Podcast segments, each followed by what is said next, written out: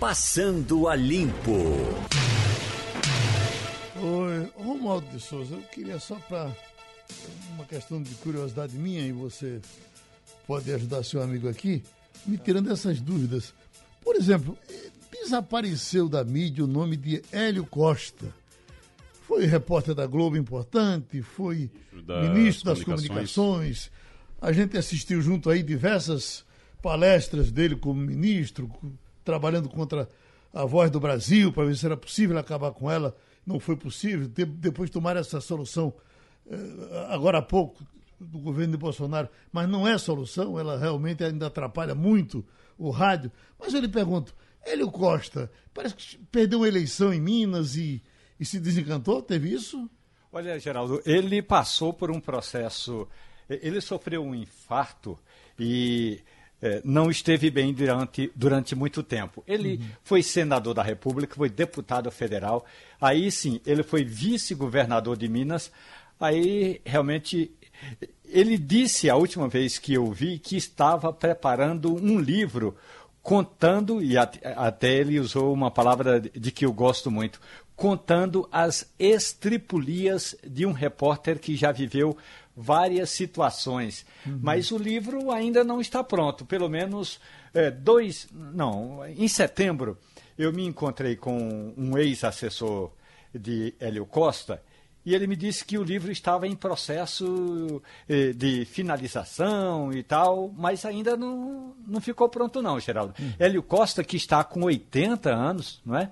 é e ele esteve no MDB durante um tempo, depois migrou para o Republicanos. Eu não sei se ele ainda está no Republicanos, mas ele estava no Republicanos. E quando ele sofreu o infarto, ele tinha interesse em retornar à política de Minas Gerais refazendo o caminho de volta. Ele disse que gostaria de ser vereador em Belo Horizonte, em Belo Horizonte e depois, é, quem sabe, retornar a Brasília. Mas é, a última notícia que eu, tinha, que eu tive dele é que o ex é, jornal, que o ex-político era um jornalista que ainda não tinha concluído o livro, Geraldo. Uhum. Sérgio Zambiase. Eh, Sérgio Zambiase era um comunicador muito importante em Porto Alegre. Eu cheguei a viajar daqui para ficar ouvindo lá como é que ele fazia os programas. E, e a curiosidade é que quando ele ia de uma rádio para outra, em geral levava a, a audiência, mas a, a, a, rádio era obrigada a botar uma, fazer uma capelinha uh, uh, no quintal da rádio, que era para ele levar o povo para rezar e tal. Depois, as pesquisas para governador sempre deram ele lá em cima. Eu, o que sei é que ele foi eleito senador, também acompanhei ele aí com você por algum tempo. E depois ele deixou de ser senador, acho que perdeu a eleição e, e desapareceu da mídia. Sérgio Zambiase vai por aí ainda? Não, Geraldo, nunca mais eu encontrei o ex-senador. Ele era do PDT, Desculpe, do PTB. Uhum. E aí, Zambiase, de fato, teve uma decepção muito grande com o partido lá no Rio Grande do Sul. Quando retornou a Porto Alegre, ele foi trabalhar na, na Farroupilha, na Rádio Farroupilha, não é, Geraldo? Uhum. Que é uma emissora do grupo da RBS.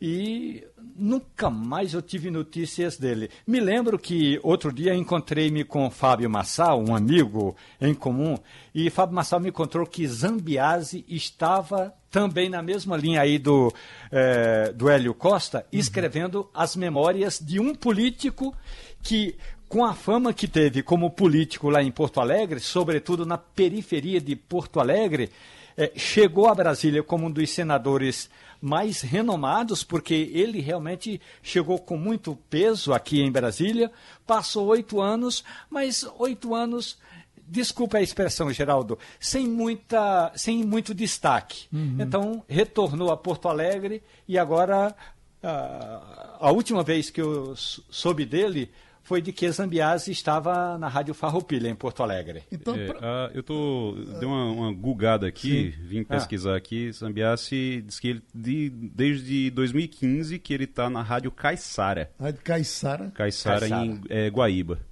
Rio Grande do Sul. Ah, do grupo, ah, é, já é outro grupo então. Eu né? acho que eu acho que está é, em outro grupo. A Guaíba, é. a, a, a, Guaíba foi uma rádio muito importante no Rio Grande do Sul. Depois ela foi. É Rádio Pampa de Comunicação, o grupo, uhum. que é lá em Guaíba, né?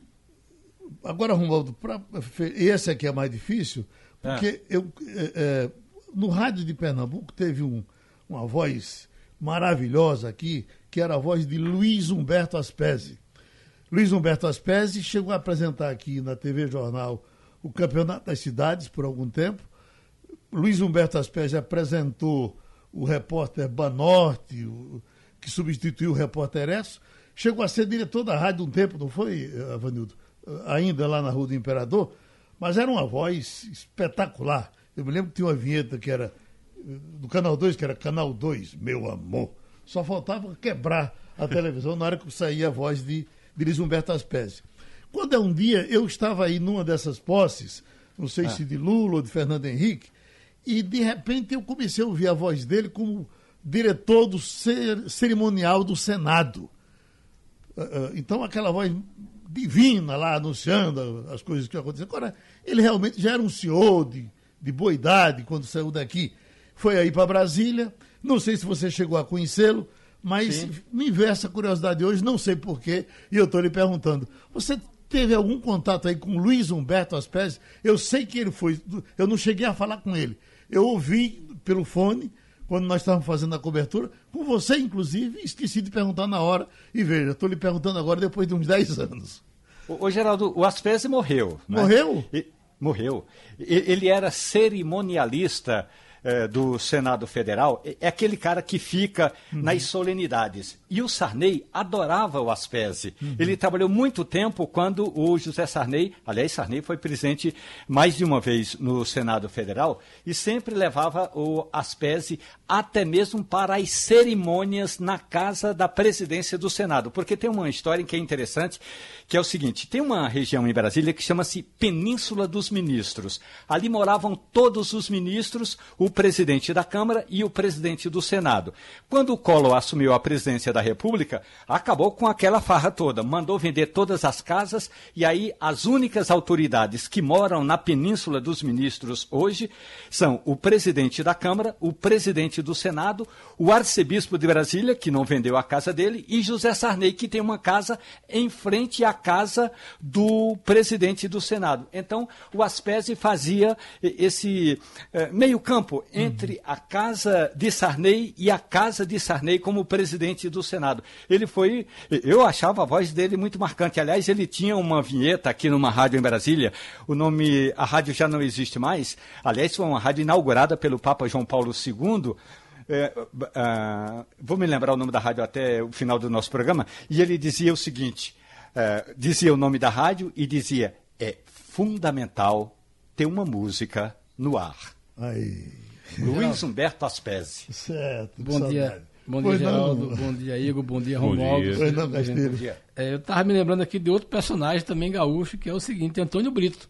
Antônio Brito, rapaz. Antônio Brito, que foi repórter da TV Globo, foi o homem que comandou a, a, a, a comunicação de Tancredo e de, desde o do hospital até sua morte.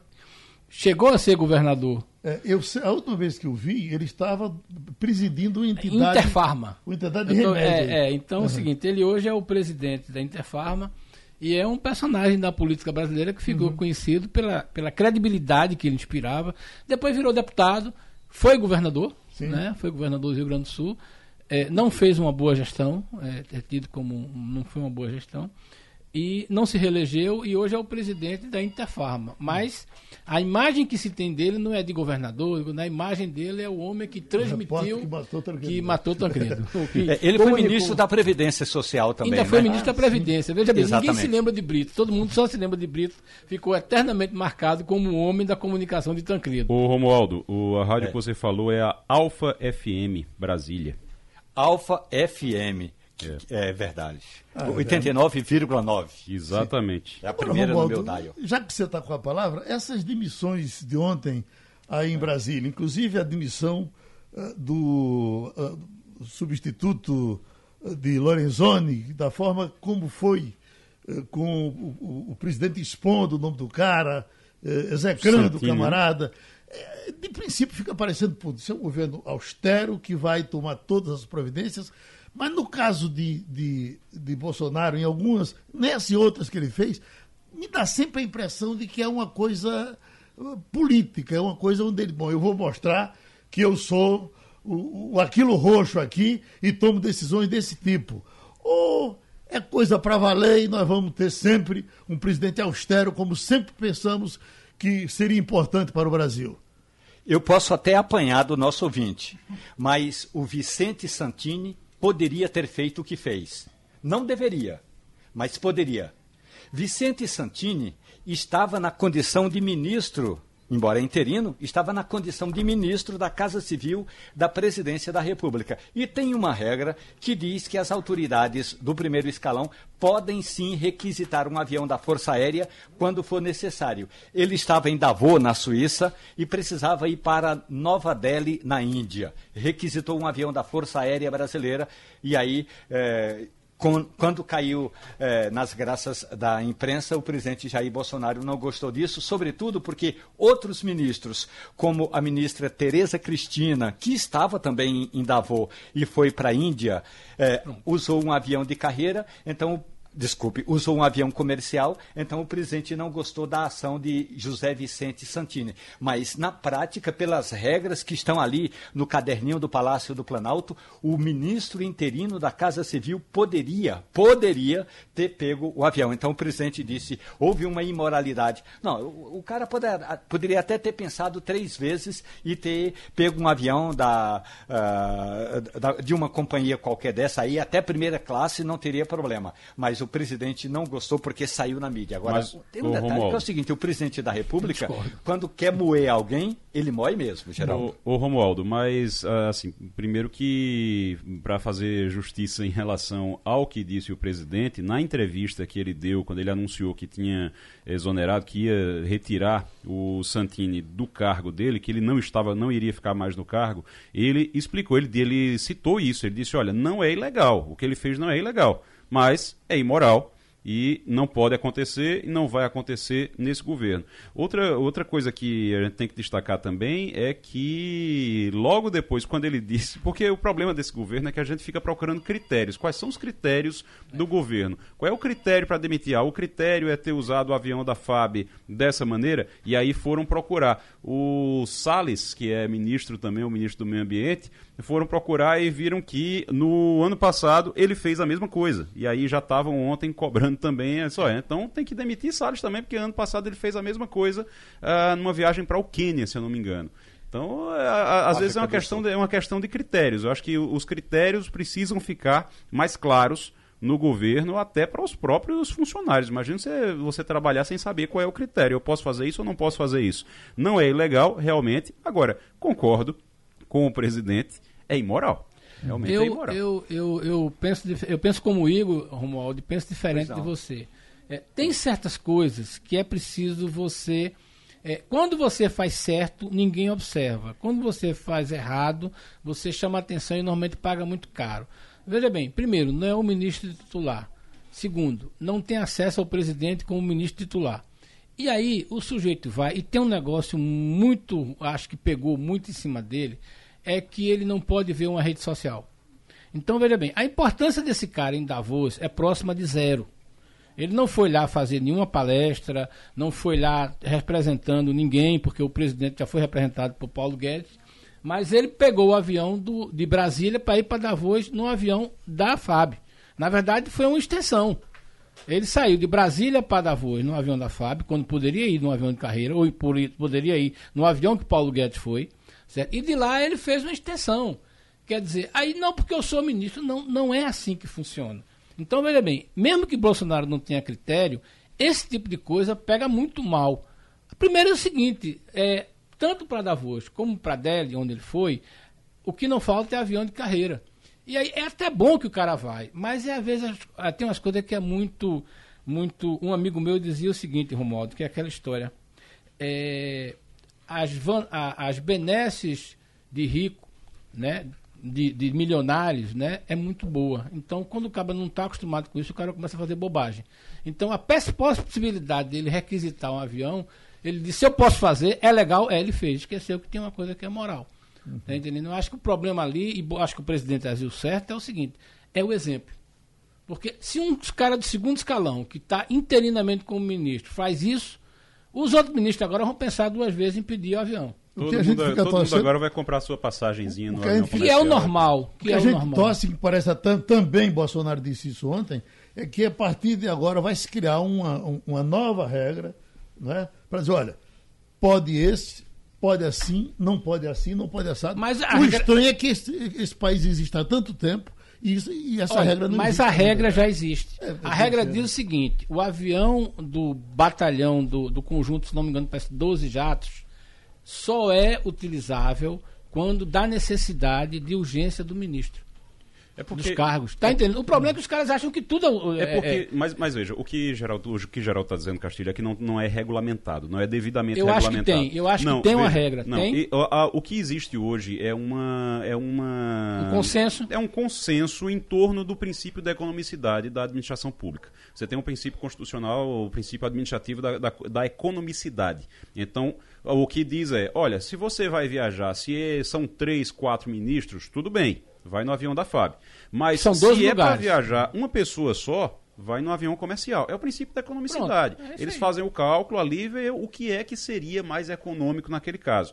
Agora, eu acho que eu acho que precisa ter uma regulamentação e precisa ser algo claro, dizer, olha, não pode, não vai viajar e acabou. Agora valeu a pena porque destacou-se o gesto do ministro Paulo Guedes. E da ministra de, de- de- de Agricultura. No, no caso de Paulo Guedes, que pelo- viajaram no, no- noticiário, ele, na ele, ele, ele- ele que- ele estava na classe econômica e pagou do bolso dele e foi para a primeira Eu vou, classe. vou contar um caso aqui que eu fui testemunha ocular. É, no tempo da Varig, ne- o governo não comprava nenhuma passagem é, é, de primeira classe. Certo? O governo comprava pelo edital do governo, dizia o seguinte, até porque vinha dos militares. Só podia comprar na classe econômica. A Varig e depois a VASP fazia a deferência de convidar o cara para a executiva. Mas aí era a questão seguinte: o cara sabia, mas o comandante dizia, e fazia questão de receber o ministro da porta, e dizia assim: o senhor está sendo convidado para ir para ocupar. Claro que a companhia já não ocupava o banco lá do cara, mas era uma deferência da companhia, mesmo recebendo a, a passagem turística, dava uma deferência ao ministro de Estado. Isso aconteceu. Tá entendendo? Eu vi isso várias vezes. E o cara chegava, e me lembro o seguinte, se eu não me engano, era, era um, um personagem aqui, se não me engano, que era líder do governo, não sei se foi Ricardo Fiuso, se foi outra pessoa. Chegou lá e estava lá na, na- na cadeira número 2, na cadeira número 3, sei lá, da, da, da coisa. Da e o comandante classe. chegou e disse, olha, Ah, da econômica. né, o comandante dava isso. Veja, era o comandante que comunicava isso. Claro que a companhia mandava o comandante fazer isso. Mas era uma- ficava muito claro que era uma deferência da companhia. Mas hoje, se isso acontecer, também está errado.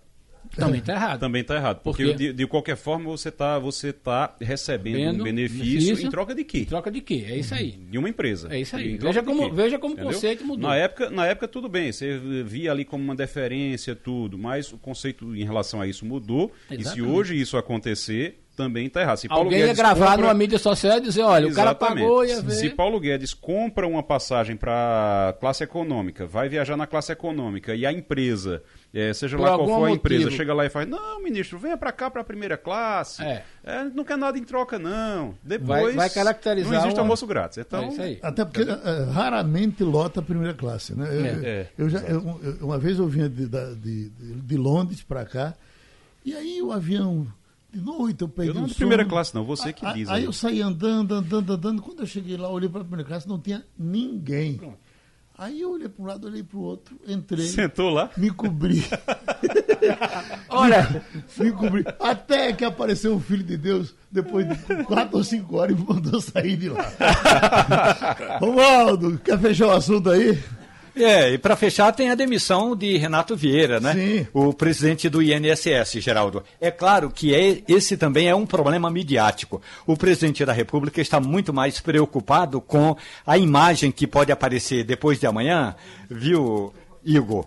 Porque são mais de 2 milhões de processos que estão represados no INSS. Então, o INSS levou um ano, o Renato Vieira levou um ano e não tomou as providências que o governo federal esperava, e ontem foi, digamos, levado a pedir demissão. E aí o governo vai fazer, primeiro vai editar uma medida provisória, e essa é uma notícia boa, vai desburocratizar os pedidos de aposentadoria. Porque você, hoje, para se aposentar ou entrar com, entrar com um pedido de pensão, tem que apresentar muito documento, inclusive alguns deles autenticados. Então vai cair isso. Vai cair assim: você apresenta o pedido, depois é que autentica se houver de fato o fechamento daquele acordo. E a outra questão: servidores do INSS que estão aposentados vão ser chamados e o governo vai convocar militares para eh, da reserva para destravar esses processos. Portanto, cai Renato Vieira no INSS e assume o que hoje é secretário da Previdência, o Leandro Rolim, e a preocupação de Bolsonaro é com as, as filas Virtuais. dos velhinhos aposentados ou gente querendo se aposentar e que poderia trazer uma imagem ruim para o governo. Agora, só aproveitando o Igor, quer hum. dar uma palavrinha, é, é, esse negócio foi esticado então para setembro, né? O, o, o outubro, é. né? É, o, o que está acontecendo, pelo que a gente Pode tá, ir até outubro. Pode ir até outubro. É, o que está acontecendo é o seguinte: o problema não é o aposentado, tanto, Romualdo. É o problema da concessão dos benefícios. Esse é que é o grande problema. Porque é o seguinte, o que houve no INSS foi o seguinte, primeiro houve a questão do represamento na questão da reforma da Previdência. Então havia uma, uma, uma notícia de que os funcionários da Previdência receberiam uma gratificação por desempenho é, na questão dos processos, naquele negócio do controle da, da, das fraudes. Isso aí já começou a provocar um represamento. Depois, a própria norma da, da, da, da Previdência, que a DataPrev teve dificuldade de rodar o programa, acelerou esse, esse, esse processamento. Aí o que, é que aconteceu? Aconteceu que trabalhadores, por exemplo, servidores públicos que estão na bica para se aposentar, precisam de alguma validação do INSS, estão com dificuldades. É, e também tem um negócio muito interessante que é o seguinte: você tem uma, uma, uma, o grande volume do INSS hoje de aposentadoria, você tem 300 mil por mês. Né? O problema é o seguinte, é a questão do benefício. Agora, se fica Esse pra... é que é o grande problema, que é o que, uhum. que, é o que angustia mais, que são as pessoas que estão... Se fica para outubro e esse negócio vem desde o começo do governo Bolsonaro, nós vamos ter quase dois anos de... de... Quase dois anos. De represamento. Olha, nós vamos ter um problema muito mais sério aí que pra a resolver. É, para resolver. Na verdade, resolve, porque quando o sistema começar a rodar, esse sistema da data prévia, a coisa acelera, porque muita coisa é automática. Por exemplo, teoricamente você. E vai, vai funcionar. Você tem 96% dos serviços do INSS hoje feito pela internet. E a parte humana vai funcionar com os militares. É, né? os e só, só para completar uma coisa aqui, sabe onde é que vai dar bronca? E aí é muito sério, e certamente aí a gente vai ver, é a questão do Bolsa Família. Agora, o Bolsa Família hum. caiu de, de. que era uma coisa automática. Veja bem, a gente lembra de umas coisas. Michel Temer conseguiu zerar a fila do, do, do, do, do, do Bolsa Família. Veja que curiosidade.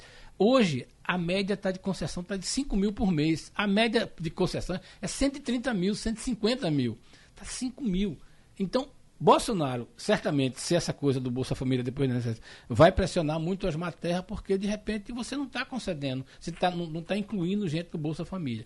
Esse vai ser um problema em breve. Rapidinho, só para, já que a gente está falando de tanta demissão, de uma demissão que não, não aconteceu, é, mas que tem se falado muito, Romualdo de Souza, a gente vai continuar dobrando a língua muito, muito tempo ainda para falar o nome Abraham Weintraub, tanto o ministro da Educação como o secretário de Comunicação, que também tem um nome que precisa ser pronunciado antes de ser dito, é, estão, como diz o Geraldo Freire, numa fila.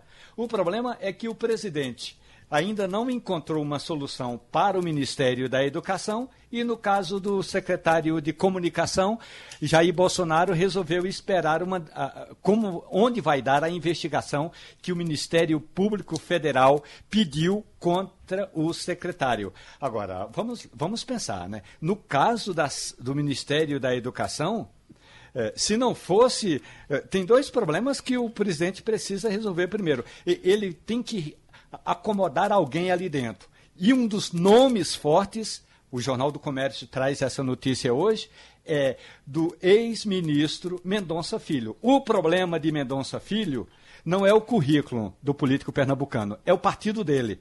E aí o PFL, o antigo PFL, o Democratas, que já comanda o Congresso e a Câmara dos Deputados e tem três ministérios, teria um ministério super importante. E isso vai causar uma ciumeira muito grande. Então, por enquanto, o presidente está decidido que Abraham Weintraub não é essa, essa coisa toda que ele precisa segurar e ele quer se ver livre desse problema.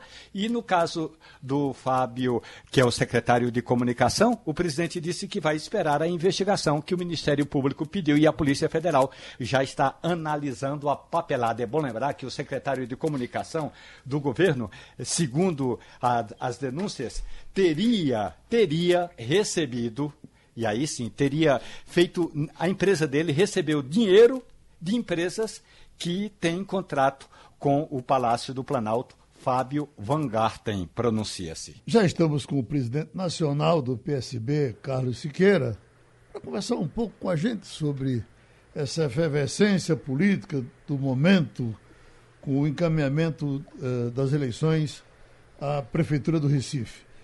Presidente, está assustando o PSB essa, essa possibilidade de Marília ser candidata pelo PT? Não, Geraldo Freire. Bom dia a você e seus ouvintes. Acho que não temos susto nenhum. Nós temos um candidato, a meu ver, mais competitivo à prefeitura da capital pernambucana, que é o deputado João Campos. Claro que vamos buscar as alianças que forem possíveis e formar a frente, se possível, se possível, a frente popular, mas essa decisão não é nossa. A decisão de ter ou não ter candidato é do PT, que está discutindo esse assunto.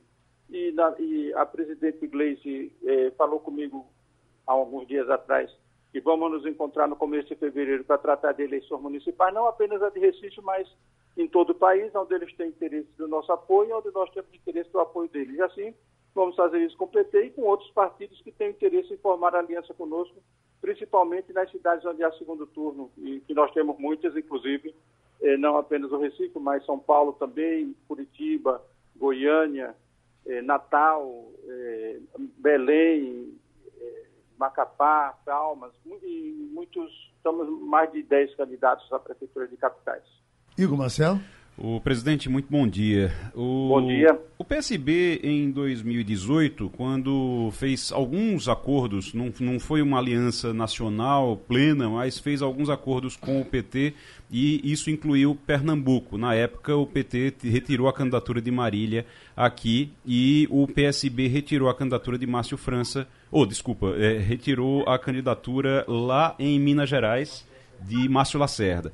E como é que a gente, como é que a gente pode ver agora, porque essa é uma eleição diferente, não é uma eleição que dá para fazer trocas de um de um estado para outro ou dá? Tem alguma coisa que o PSB possa fazer para convencer o PT a, a, não lançar Marília aqui? As nossas, as nossas alianças no âmbito municipal, elas se dão sempre em caráter de reciprocidade. Né? Por exemplo, nós podemos ter interesse no, no, o PT pode ter interesse, o PT e qualquer outro partido com quem nós possamos nos aliar tem interesse no apoio do PSB numa capital e nós temos em outras. E assim vamos fazendo as nossas alianças à base da reciprocidade. É, porque estamos nas, eleições municipais que, cujas alianças são muito pulverizadas, porque a realidade local ela é muito determinante. Né? Mas também há o aspecto nacional, no sentido de que as direções nacionais, em geral, elas, elas definem as alianças no, no, campo das capitais e as cidades que têm segundo turno, o, é o caso do PSB, o caso do PT e também de outros partidos, em que se pode fazer uma negociação é, de apoios é, recíprocos. Não estou falando exclusivamente do caso de Recife. Uhum que isso também é uma decisão do PT, como todas as demais. Nós já decidimos o nosso candidato e eles decidirão dele quando, se terão ou não no momento oportuno.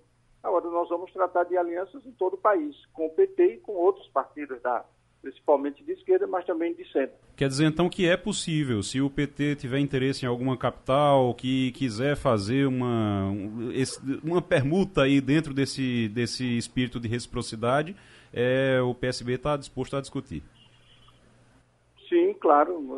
E não só Recife, mas várias outras cidades que nós temos importantes também, que o PSB tem candidaturas viáveis. Agora, isso depende do PT. A decisão de ter ou não ter candidato é do PT, é do PT, como a nossa já está definida e, e, e vamos em frente. Agora, é, a conversa com o PT e com outros partidos nós faremos porque é de interesse de ambos, né?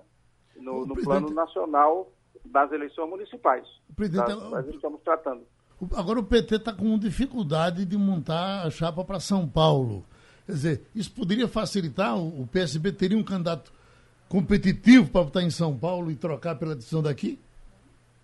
Não, não. São Paulo não está em jogo. São Paulo, o ex-governador Márcio França é candidatíssimo, é o pré-candidatíssimo à Prefeitura de São Paulo e está tratando de formar suas alianças lá também. Sei. Presidente, eh, bom dia, Fernando Castilho. Presidente, eu queria uma informação, senhor. O presidente Lula demarcou, me parece muito bem, disse, olha, eh, as capitais, eh, nós vamos ter nossos candidatos, cidades eh, que precisam de segundo turno, como o senhor disse aí.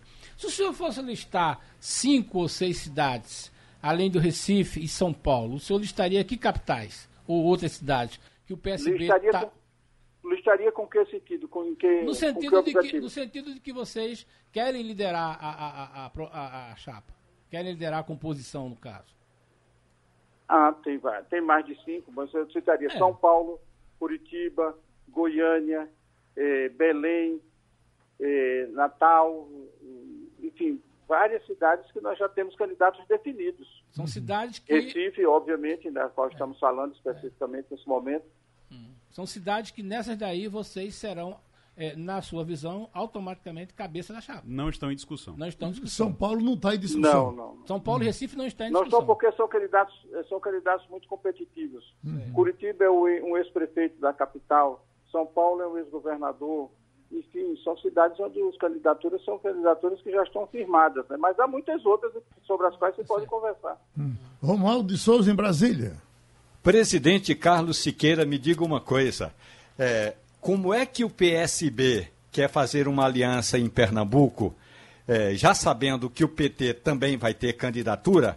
Eu queria saber, vocês poderiam é, também estender essa aliança para partidos que apoiaram a candidatura de Jair Bolsonaro? Por exemplo, o PSL? Olha, as alianças municipais são alianças eh, que não são assim como uma eleição presidencial, que não tem um componente ideológico tão forte, porque elas, eh, elas se dão mais em decorrência da realidade eh, local, né, municipal, no caso concreto. De maneira que eh, não há uma restrição muito grande a fazer. Por exemplo, no, o partido que você está citando, ele já não é mais da base do, do, do presidente Jair Bolsonaro. Mas essa decisão será uma decisão eh, do PSB pernambucano e, e eu não sei se há essa conversa, não tenho, não tenho essa informação, mas se houver, seguramente eles trarão a decisão nacional e nós sempre tivemos como característica um partido que faz alianças, sobretudo para as eleições municipais, bastante amplas.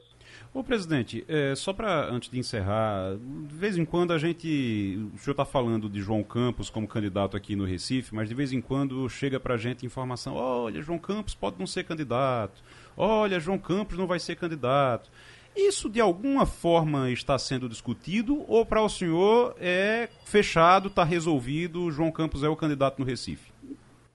Embora essa decisão seja uma decisão do PSB do Recife, eh, penso que o, o- essa candidatura, a meu ver, eh, ela está absolutamente consolidada. Não há, Ok. Nunca vi ninguém duvidar de que houve um dado momento em que outros candidatos se apresentavam, mas nos últimos meses eu não vi ninguém, ninguém ter a menor dúvida a esse respeito. Ok. Presidente, foi eu bom, espero que assim continue. foi bom ter, E a- creio que continuará. foi bom ter mais a contribuição aqui, outra vez, do presidente nacional do PSB, Carlos Siqueira. Muito obrigado. As pessoas estão cobrando que a gente fale um pouco mais sobre eh, as consequências do coronavírus. Eu até pensava que já tinha tido uma overdose, porque na primeira página nós falamos disso aqui muito. Mas, por exemplo, Antônio está no Recife. Ele diz: acabou-se o Brasil. Coronavírus chegou bem no carnaval. Imagina as multidões em Salvador, Recife, Rio, São Paulo. Todo carnaval termina com uma gripe no final, é- é- a gente sabe. né? Essa é uma conta que muita gente está fazendo. A gripe pós-carnaval. Agora, será que vem essa pandemia? E já tem Camilo aqui de Olinda pedindo a mesma coisa. Minha gente, entrevistem médicos sobre coronavírus. Qual é o risco real no carnaval de Pernambuco de termos uma pandemia? Pelo aspecto econômico, Castilho. Eu ontem até conversava aqui, o nosso debate foi com importantes economistas, e o economista Luiz Otávio Cavalcante disse: olha, não tenho a menor preocupação com isso. Acho que vai terminar em gozação esse negócio do coronavírus e vamos ter aí o bloco do corona desfilando no carnaval. Eu acho que ele tem é, razão. É, por uma razão bem simples. É, o que aconteceu na bolsa, nas bolsas na segunda-feira, é o que no mercado chama-se de, de precificação, né? Precific, precificar o problema. Tanto que hoje, no Brasil, por exemplo, a bolsa ontem já se recuperou. Na verdade é o seguinte, a bolsa antecipa algum fato. É, se no dia seguinte aquele fato não se revelar, o cara vai lá e volta e compra. É ruim para quem vendeu ações na baixa né, e, e outros que compraram né, nessa dificuldade. Bom, do ponto de vista econômico, a gente vai ver o que, é que vai acontecer. Agora, veja bem, não temos notícia de que nenhuma vírus, nenhuma, nenhuma é, aspecto de saúde tenha provocado impacto na economia global pode provocar em alguns países. Por exemplo, já se fala que a China talvez não tenha um desempenho econômico em 20, é, 19 já foi menor é, do que teve é, é em 19, porque é, é, essa coisa influencia na, na, na, circulação de gente, de dinheiro, de mercadoria. E de qualquer maneira, a China faz 15 dias, Geraldo, que só fala disso, o país todo está aflito. Então tem uma redução, pessoas em casa. Então é possível que tenha. A nível global, a gente vai ver o que é que acontece. Por quê? Uhum. Nós temos a concentração na China e casos em vários países. Nem no Brasil a gente não está confirmado ainda isso aí. Agora, sobre essa história do carnaval, essa é a conversa do cidadão comum. Ele acha o seguinte: né? Quando você conversa com as pessoas, ele diz: olha, esse vírus vai chegar aqui depois do carnaval. Primeiro, ele se garante logo que o carnaval dele está seguro. Né? Mas, e é uma, uma, uma, é, historicamente, você tem algum tipo de virose no, no, no coisa. Agora, eu acho o seguinte: toda informação que a gente puder dar no sentido de que as pessoas devem se proteger é, é interessante. Agora, só destacar um aspecto aqui interessante: essa questão da máscara, né? Uhum. É eu estava conversando com o pessoal e disse, olha, as pessoas estão comprando máscaras? Ainda não. Mas é, isso é cultural. No Japão e na China, né, é comum as pessoas usarem máscara, que é um sentido... Você dá um espirro, bota uma máscara. É, né? é um sentido de respeito com o é. seu próximo. É, o Japão, principalmente. No Brasil, não. No Brasil, o cara espirra em cima do outro, não quer nem saber essa coisa, talvez. Então, eu acho que essa coisa vai demorar um pouco para chegar. A gente aqui não lava nem a mão, rapaz. E tem, mais Tem que lavar, é. Precisa lavar a mão. É. Oi, Romualdo. Olha, Geraldo, ontem ouvindo representantes da Secretaria Nacional de Saúde Pública, da Anvisa e o próprio ministro da Saúde, é, o que o governo brasileiro está dizendo é que todos os três casos que hipoteticamente seriam desse vírus estão sendo monitorados as três pessoas em Curitiba, no Paraná, em São Leopoldo, no Rio Grande do Sul e em Belo Horizonte estão isoladas. E o Brasil tem equipes técnicas que estão preparadas para atender a esses casos. Por isso que eu, particularmente, estou confiante de que é, não, vai, não vai haver uma pandemia é, de coronavírus aqui no Brasil, não. Olha, tem aqui o Juventus da Macaxeira que diz é vergonhoso o silêncio da mídia sobre o que a prefeitura apura com as multas no Recife. Veja, o, é, é, realmente é chocante saber que tem um bilhão de multas, sei lá o que. Agora é multa que que alguém são, infrações, errou, são infrações que ah, foram é, cometidas. Alguém errou no trânsito é. e você foi lá e... Se a, infração, se a infração não foi cometida, Exato. existe um sistema é. onde você vai lá e recorre e não paga a multa é, e, e, deixa de existir. Naturalmente, eu respeito a opinião do nosso ouvinte, eu acho que ele tem o, o direito dele. Agora, veja bem, eu acho que é melhor da gente falar de uma indústria de multa, que é um tema que está sendo aproveitado por alguns candidatos que querem ser vereador, a gente tem que falar na indústria da infração.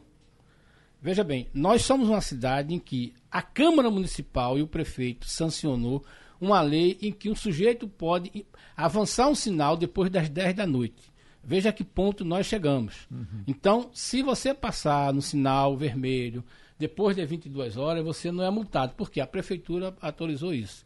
Nós temos uma cidade que praticamente não se respeita a faixa amarela. As pessoas estacionam na faixa amarela. E aí as pessoas ficam falando na indústria da multa. Eu não gosto da expressão indústria da multa, eu prefiro falar na indústria da infração, porque historicamente a gente sabe que apenas um terço, e algumas cidades até 20% das multas que são aplicadas em relação aos delitos que são cometidos. Agora, o problema, talvez, senhor, é que o seguinte, a gente foi se acostumando em dirigir mal. Por exemplo, hoje eu vinha para cá e aí na Via Mangue, as pessoas rodam no acostamento como se o acostamento da Via Mangue fosse a terceira faixa.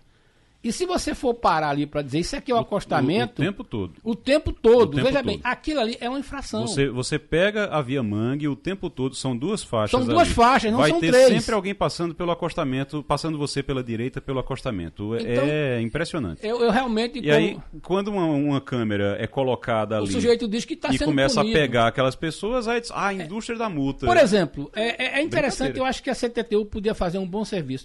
Vamos discriminar a quantidade de multas por tipo de infração. A quantidade de gente que está digitando hoje no celular, não é falando no celular, não. É gente que é flagrado digitando mensagem de texto no celular. Né? As chamados pequenos delitos. O sujeito para em cima da faixa de pedestre, certo? E não volta. Isso é passivo de multa. É o sujeito que não espera o sinal é, ficar verde, ele já avança.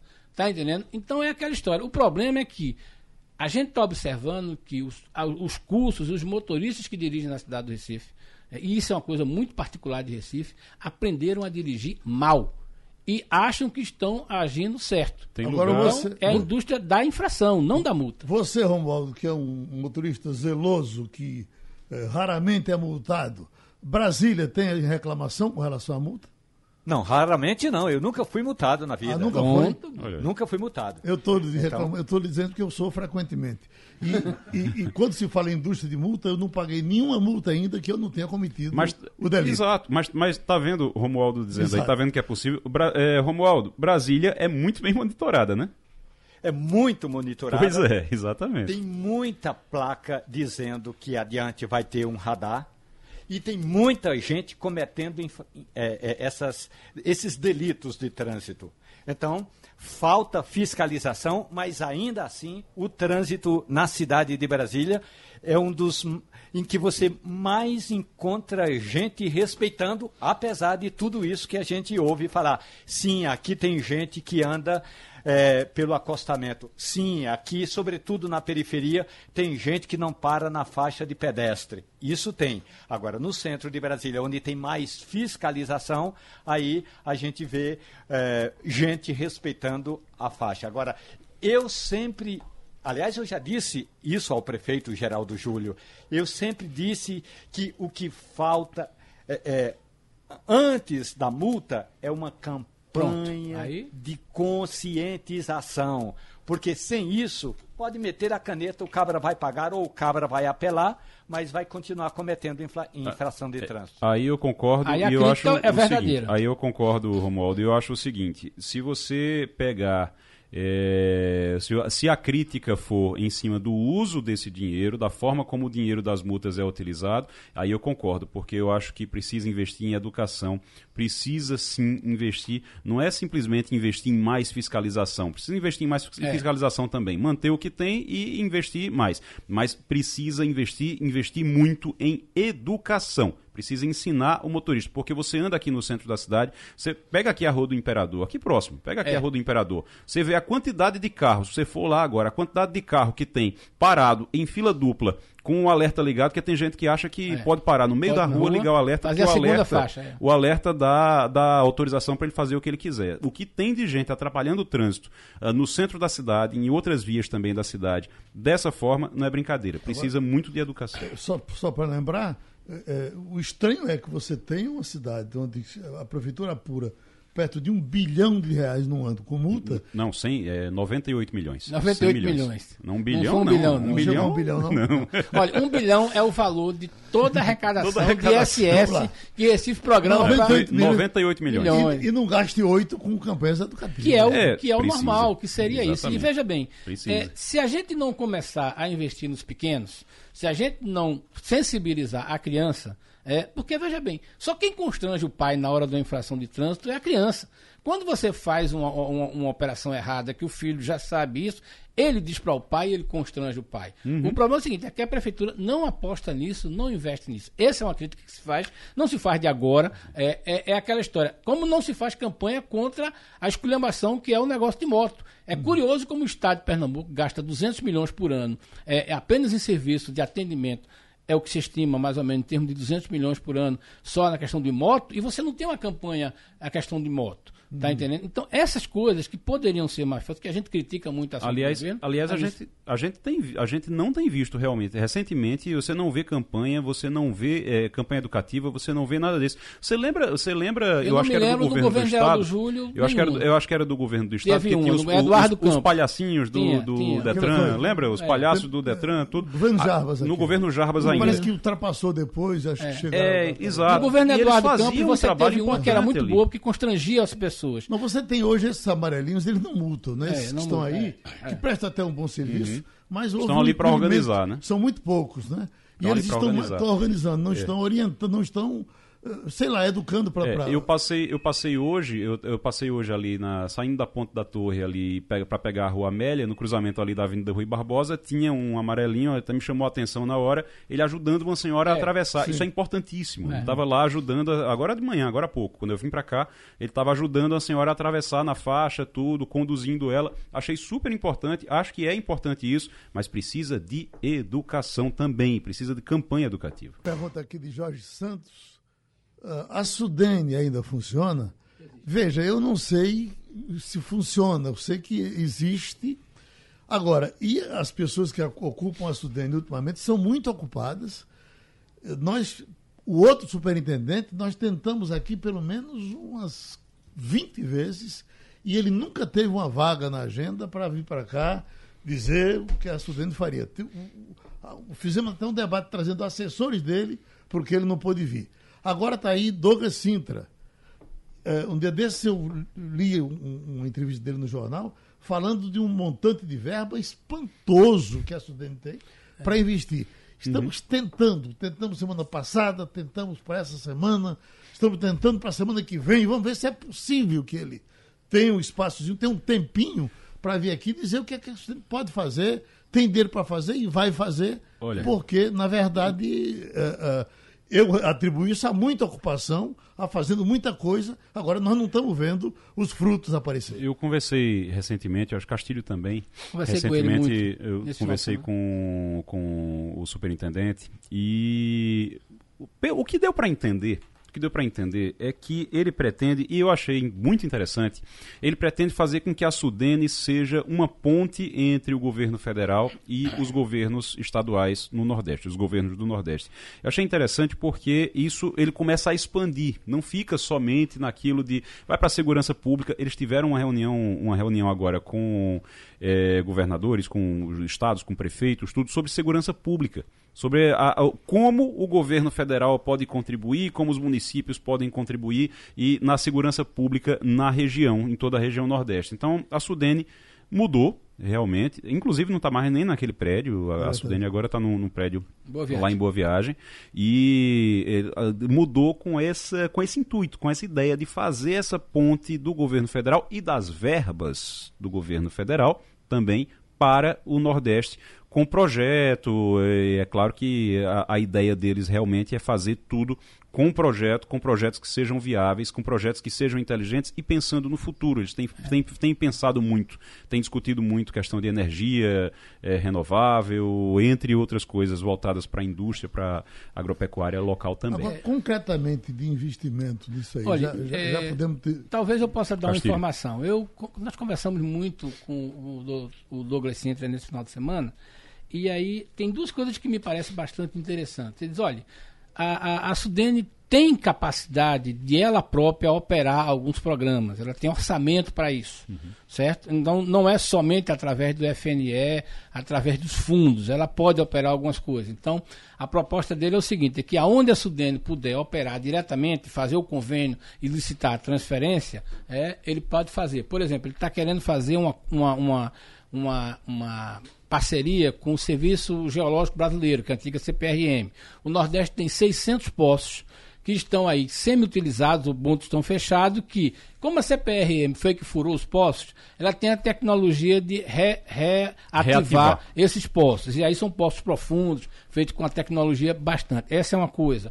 Entrar em alguns programas de, de financiamento de microprodutores, né? Entrar diretamente. Agora, É preciso observar duas coisas. Ao longo dos anos, só para o nosso ouvinte entender, é, a Sudene foi ficando sem gestão, aliás, sem gente cuidando dessa coisa. O que, que aconteceu? O Banco Nordeste, que é o gestor do dinheiro, ficou dono.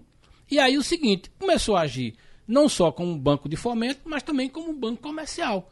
E aí, resultado, a, a, a, essa coisa foi objeto de uma investigação do Tribunal de Contas, que fez duras críticas à administração da Sudene, dizendo que a Sudene tinha que estar preocupada com isso e ela deixou que o banco tomasse conta do dinheiro. Qual é a proposta de Douglas? Douglas diz é o seguinte: olha, nós vamos tentar recuperar essa situação da Sudene, né? E tentar atuar diretamente nesses programas que o Hugo uhum. falou. Uhum. Ela pode fazer isso? Pode. Vai haver resistência? Vai. Né? Até porque, veja bem, não existe uma bancada da Sudene, mas no Congresso a tem uma bancada do BNB. Agora, então, houve, ele está muito entusiasmado. Vamos houve, ver se ele vai conseguir fazer isso. Houve um é. tempo que nesse estado e no Nordeste todo que raramente você passava por uma obra que não tivesse lá uma placa. A Sudene é, está investindo tá. aqui. Ela tinha essa capacidade uhum. de operar diretamente. Douglas acha que pode, com a modificação, Isso é um ela papel fazer que foi assumido pelo, pelo Banco do Nordeste e pelo pelos Banco governos Nordeste depois. pelos governos, é. naturalmente. Você não tinha Secretaria de Planejamento. Isso eu acompanhei bastante e você via. Era, era o momento em que você tinha que preparar o Estado para ele fazer projeto. Né? O que aconteceu nos últimos anos é, primeiro, você tem uma aplicação do banco que mira muito no microcrédito, mas chegou situações, Geraldo, em que estava sobrando dinheiro do FNE. E o Banco Nordeste foi atrás de empresas de eólica, é, empresas, grandes empresas para captar esse dinheiro, porque senão o dinheiro ia ficar lá parado. Não faz sentido uma empresa internacional que está vindo para o Brasil com o projeto receber dinheiro é, é da Sudene. Mas a Sudene está lá e eles, olha, eu não preciso desse dinheiro, mas você está me oferecendo, eu quero. E, e tem uma dificuldade da pequena e média empresa captar esse dinheiro. Então, se ele conseguir reverter essa, essa burocracia né, e fazer isso, ele tem um papel importante. Romualdo, você tem esperança na Sudene? Olha, a entrevista que o superintendente deu à nossa reportagem um dia antes de tomar posse foi de que ele vai fazer o seguinte, viu, Castilho? Vai pegar um monte de projeto que ele tem, vai botar debaixo do braço, vai pegar um avião de carreira vem para Brasília e vai vender esses projetos, porque tem bons projetos, segundo o é. Douglas Sintra. Exato. O problema é que não tem muitos bons padrinhos. Então é. ele próprio vai ser o padrinho dos projetos e vai bater a porta dos ministérios aqui em Brasília para ver se libera recursos. Bons projetos, iniciativa para serem desenvolvidas, iniciativas para serem desenvolvidas, mas precisa de padrinho. Então ele vai fazer esse acampamento, vai acampar aqui na porta dos ministérios em Brasília. Hoje ele está com o ministro Zé Múcio tem uma reunião agora pela manhã, se não me engano, parece. Vai ser recebido pelo ministro Zé Múcio no Tribunal de Contas. É Regina Duarte, assume ou não assume, Romualdo? Eu acho que assume, Geraldo. Assume para não fazer absolutamente nada, que a questão não é apenas botar um artista. Oh, gente, vamos lembrar, olha, o Gilberto Gil, um dos homens mais cultos do país, já foi ministro da Cultura. A questão não é a cultura do homem culto no Ministério da Cultura. A questão é um gestor é diferente. Então eu acho que precisa de um gestor e menos de um secretário de cultura renomado. Uhum. Só uma informação final. É, hoje a gente chegou, até o Jornal do Comércio está falando bem isso, do tamanho da nossa dívida. Nós chegamos a 4 trilhões e 250 bilhões de dívidas. E eu sempre lembro o seguinte, é o resultado da farra né, de 10 anos, né, tomando dinheiro e gastando mais do que a gente pôde e fazendo uma farra afiado. Uhum. Então, tem um dado interessante que eu coloco na Mas coluna. juntando as duas, é, interna e externa?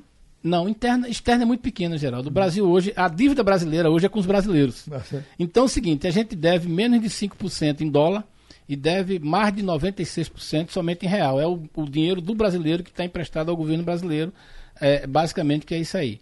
Nós não temos dívidas, a dívida externa realmente não nos preocupa, a reserva nós temos quase 360 bilhões, mas uma coisa que é interessante, e só para o nosso ouvinte, é, no último ano do governo Dilma, é, ela tinha que rolar a, a, os títulos que estavam vencendo. E, naturalmente, ela não tinha dinheiro para pagar e tinha que tomar mais dinheiro emprestado para fazer aquela rolagem. É, ela precisou emitir mais 150 bilhões. Então, ela tinha que pagar 800, só tinha 650, emitiu, né, fez novas dívidas, mas só para pagar a dívida. Quando Michel Temer assumiu, a conta continuou nisso aí. Ele conseguiu, teve que emitir mais 150. E tem uma coisa interessante que a gente lembra, eu estava curiosidade. No ano de 2018, é, Michel Temer conseguiu rolar essa dívida sem aumentar os títulos, né?